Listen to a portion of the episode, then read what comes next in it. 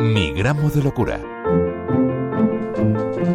84 menores de 20 años se suicidaron el año pasado en España. No puedo con tanto dolor es un libro de la psicóloga Junivel Lancho, directora clínica del Hospital de Día Lachman de Madrid. Este libro es como un botiquín de auxilio para afectados, familiares y educadores. Junivel antes se pensaba que hablar del suicidio provocaba un efecto llamada, ocasiona más muertes ese efecto llamada o el tabú que oculta la necesidad de hablar sobre este tema. Yo sí que digo que, que cuidado con el efecto llamada, por lo menos en el mundo adolescente. En el mundo adolescente eh, tenemos que tener mucho cuidado porque sabemos que los adolescentes eh, tienen una psicología diferente al adulto.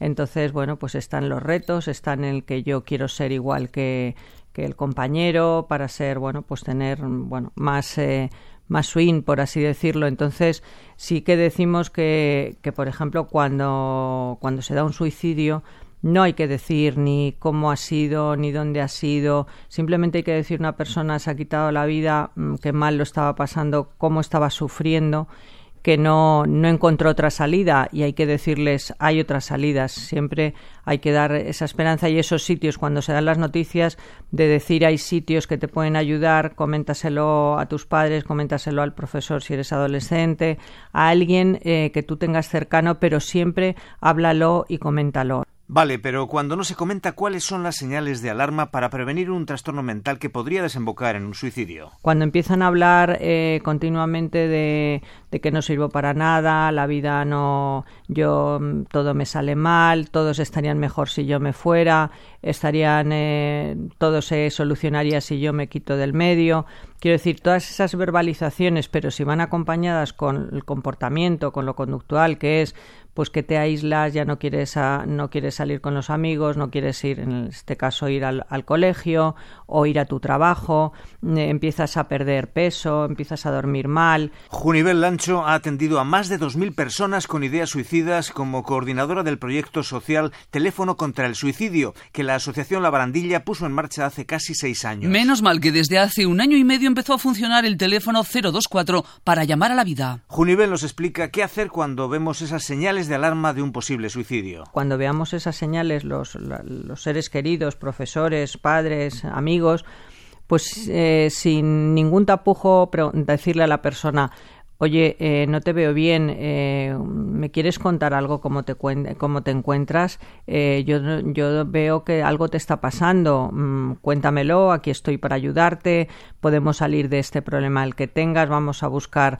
ayuda profesional. Desde hace años muchos niños han sustituido el contacto personal con sus amiguitos por pantallas y redes sociales. Y por si fuera poco, en casa muchas familias apenas pueden cuidarles tanto como antes. Los horarios de los padres, que son horarios largos, a lo mejor de trabajo que no se compaginan y el niño pues puede estar está mucho tiempo solo. También ahora los programas de estudio, que es que los niños a los 12 años se van a casa a partir de las tres y media de la tarde, donde están solos eh, hasta a lo mejor hasta las siete o las seis y media que llegan los padres, pues claro, mm, todo eso no, no, no aporta, sino que desaporta.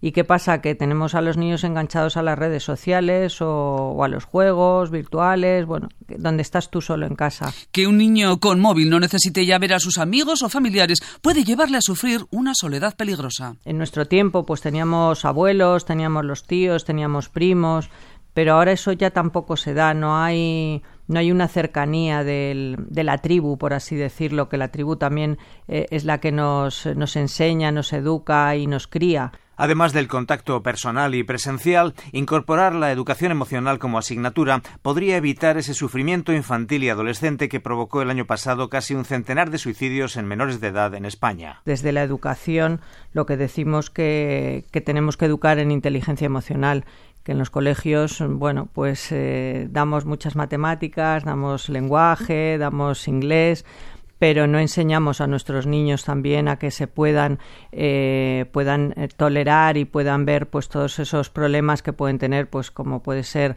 la frustración que sepan manejarla no la alegría la tristeza el enfado y, bueno, porque todo eso es lo que puede llevar a una depresión o puede llevar al final, si eso no se trata bien y no se, no se, pone, no se pone esa prevención de, de momento, pues puede llevar a que los niños eh, hagan las autolesiones, como tenemos ahora que ha habido un aumento de autolesiones, el cutting, ha habido un aumento de las anorexias después de la, de la pandemia.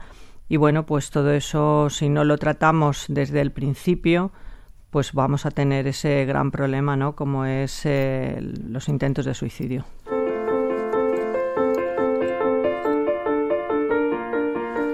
Chusi Parraguirre. José Manuel Cámara. Mi gramo de locura. Radio 5, Todo Noticias.